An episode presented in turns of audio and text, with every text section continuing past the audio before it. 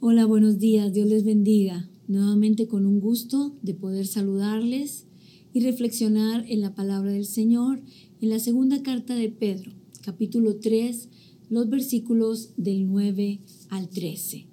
Dice la palabra del Señor, el Señor no retarda su promesa, según algunos la tienen por tardanza, sino que es paciente para con nosotros no queriendo que ninguno perezca, sino que todos procedan al arrepentimiento. Pero el día del Señor vendrá como ladrón en la noche, en el cual los cielos pasarán con gran estruendo, y los elementos ardiendo serán deshechos, y la tierra y las obras que en ellas hay serán quemadas. Puesto que todas estas cosas han de ser desechadas, ¿cómo no debéis vosotros andar en santa y piadosa manera de vivir, esperando y apresurándoos para la venida del día de Dios, en el cual los cielos encendiéndose serán deshechos y los elementos siendo quemados se fundirán? Pero nosotros esperamos, según sus promesas, cielos nuevos y tierra nueva en los cuales mora la justicia. Pedro vuelve a retomar de manera explícita el tema de la venida de Cristo que ha venido señalando en todas las los capítulos de estas dos cartas. Pero ahora lo retoma y, quiero hacer referencia a un versículo que no leí, pero que es importante señalarlo en esta porción de la palabra. Él dice en el versículo 8, no ignoréis esto, que para el Señor un día es como mil años y mil años como un día. ¿Se puede imaginar la percepción que Dios tiene del tiempo? Es tan diferente a la manera en la que nosotros abordamos el tiempo y nuestros días. Para nosotros una hora, un minuto puede desesperarnos, pero Dios es paciente y Él no retarda su promesa. Qué linda esta frase, que Él no retarda su promesa. Lo que Él ha prometido, lo cumplirá. Tal vez a usted y a mí nos parece que ha tardado, que ya es mucho el tiempo que hemos esperado desde que se ha predicado la segunda venida de Cristo. Pero Dios tiene el control del tiempo y tiene el tiempo propicio para cada suceso en la historia humana. Por lo tanto, el Señor no la ha retardado sino que nos dice la Biblia, sino que es paciente para con nosotros. Es decir, que Dios tiene un propósito por el cual ha esperado este tiempo. Delante del Señor todas las cosas tienen un momento apropiado para suceder. Y Dios ha sido paciente con la humanidad. Dios ha sido paciente con nosotros. No es que Él no vaya a cumplir su promesa de regresar o todas las promesas grandísimas, como diría en los primeros capítulos, promesas que Él nos ha hecho, porque todas se han venido cumpliendo en la vida de cada uno de los que creemos en Él. Pero Dios ha sido paciente por lo cual usted y yo deberíamos de estar agradecidos, porque muchos de nosotros en algún momento fuimos llamados por Dios para salvación y lo rechazamos.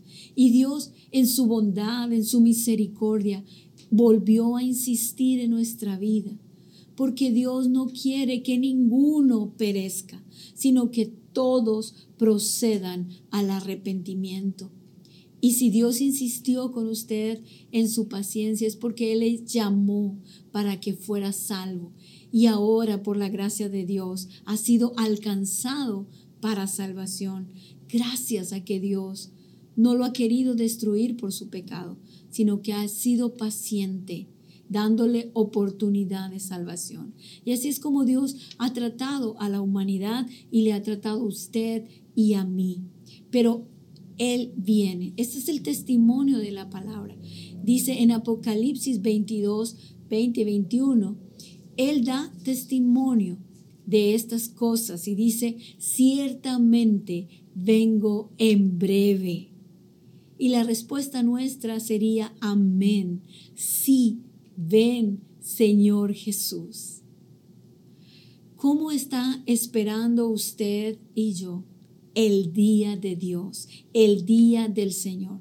Él dice que vendrá como ladrón en la noche y traerá juicio, así como sucedió en el tiempo antiguo y como el mundo pagano en el tiempo de Noé fue destruido por agua. Nuevamente hay un tiempo en el que este mundo será destruido, pero Dios no quiere destruirlo sin antes dar eh, una oportunidad de vida y de salvación.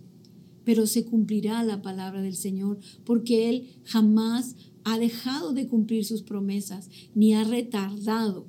Él no llega fuera de tiempo, Él llega a tiempo. Entonces, usted y yo tenemos que esperar en el tiempo de Dios. Pero ¿cómo esperar? ¿Qué hacer durante esta espera? Hay algunos que han decaído en la espera. Hay algunos que se han desanimado en el trayecto y han abandonado la fe. Dios quiere que usted también espere el tiempo apropiado, pero no estando ociosos o estando sin fruto, porque eso, eso nos desanima, eso nos desalienta, eso nos desgasta. Las cosas en esta vida pueden ser fatigosas, pueden ser fastidiosas. Diría Eclesiastés, todas las cosas son fatigosas, más de lo que el hombre puede expresar. Nunca se sacia el ojo de ver ni el oído de oír, en Eclesiastés 1.8. Y si usted solamente está contemplando la larga espera sin hacer nada al respecto, puede entonces llegar a su vida monotonía, desaliento, fatiga, desesperación. Y Dios no quiere que tomemos esta actitud, sino que Él nos dice que nuestra vida la vivamos, dice, santa y piadosamente. ¿Qué significa esto? Es vivir de tal manera que agrademos a Dios. Pero hablando de nuestra santidad, es algo que hemos recibido. Dios nos ha santificado. Y cuando habla de ser piadosos, de una vida piadosa, es una vida que se manifiesta en hacer cosas que expresan el amor, la gracia y la misericordia que inmerecidamente Dios nos ha dado. Por eso nuestra vida la tenemos que dirigir a una manera apropiada de vivir. Y debemos de ocuparnos, como diría también Pablo, en nuestra salvación. Todos los días debemos de estar consagrados, como si la venida del Señor fuera a suceder el día de hoy o en cualquier momento, en cualquier minuto tenemos que estar con la expectativa y mientras esperamos, nos mantenemos fieles, nos mantenemos limpios delante del Señor, nos mantenemos expectantes. Pedro también nos recuerda y dice, como aquel que os llamó es santo, sed también vosotros santos en toda vuestra manera de vivir, porque está escrito, sed santos porque yo soy santo entonces vivamos adorando a Dios todos los días, no solamente separándonos del mal, apartándonos de la gente que practique lo malo o del pecado, sino también debemos de estar viviendo para Dios, haciendo cosas que agraden al Señor, que muestren nuestra gratitud a Dios, porque Él nos hizo una promesa y la cumplirá. Todos los días estemos asombrados por las cosas que Dios hace a nuestro alrededor, en lo que Él retorna, no nos ha dejado sin su manifestación, no nos ha dejado sin mostrar su presencia en nosotros. Debemos dejar que Él crezca en nuestra vida todos los días, que aumente el conocimiento de Él en nosotros, como lo pudiera expresar Juan el Bautista, que es necesario que Él crezca y que nosotros menguemos, que nosotros seamos pequeños y que Cristo resplandezca y crezca en nuestra vida. Porque Él prometió y estamos esperando que se cumpla su advenimiento. Él dice que vivamos santa y piadosamente, pero también dice esperando y apresurándoos para la venida del día de Dios. Habrá un día y debemos de vivirlo como si fuera ya a suceder, apresurados a ese momento, porque los cielos se encenderán, serán deshechos, los elementos, dice, siendo quemados, se fundirán. Es un día terrible, es un día crítico, mientras que esperamos. ¿Por qué no animamos a otros a esperar lo que nosotros estamos esperando también? A que se unan con nosotros a esperar el retorno de Cristo Jesús con la misma expectativa y urgencia que nosotros tenemos. Y nosotros no esperamos estar en la destrucción de los cielos y de la tierra que sucederá, porque la promesa de Dios para nosotros, dice el versículo 13, pero nosotros estamos esperando, según sus promesas, cielos nuevos y tierra nueva en los cuales mora la justicia. Nuestra motivación es increíble lo que nosotros esperamos ver y contemplar y donde estaremos será un lugar extraordinario, será nuevo todo, cielos nuevos, tierra nueva, en la justicia de Dios plena, no como hemos vivido en este mundo. No nos conformemos a este mundo.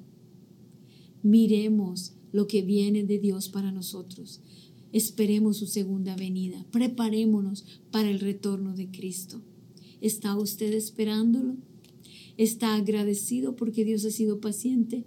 Ha buscado que otros conozcan a Cristo y que esperen su venida, así como usted que ha creído en Cristo lo espera. No estemos ociosos, estemos activos, trabajando intensamente hasta el retorno del Señor Jesucristo. Que así sea, hermano. Oremos para que nos mantengamos en esta expectativa y en esa promesa fiel. Si Dios lo dijo, lo va a cumplir. No lo dude. Dele gracias a Dios porque Él no retarda su promesa. Padre, cuán agradecidos estamos contigo. Señor, nosotros vemos el tiempo de una manera diferente, pero tú tienes el control de la eternidad y de todo lo que acontece en esta tierra. Gracias por la promesa de tu venida. Gracias porque como iglesia podemos decir, sí, ven Señor Jesús, te estamos esperando. Que cada uno de los creyentes en Cristo Jesús, mis hermanos en la fe, estemos unidos esperando tu retorno, con esa promesa gloriosa de que no solamente vendrás y acabarás con la injusticia, sino que tienes reservado algo maravilloso y extraordinario para todo tu pueblo. Gracias Señor por esa promesa que se cumplirá. Y mientras tanto, estamos esperándote con fe, con aliento, con gozo, con gratitud y en una vida santa y piadosa para ti. Gracias Señor. Amén. Que Dios siga bendiciendo sus vidas y diga a usted, Maranata, ven Señor Jesús.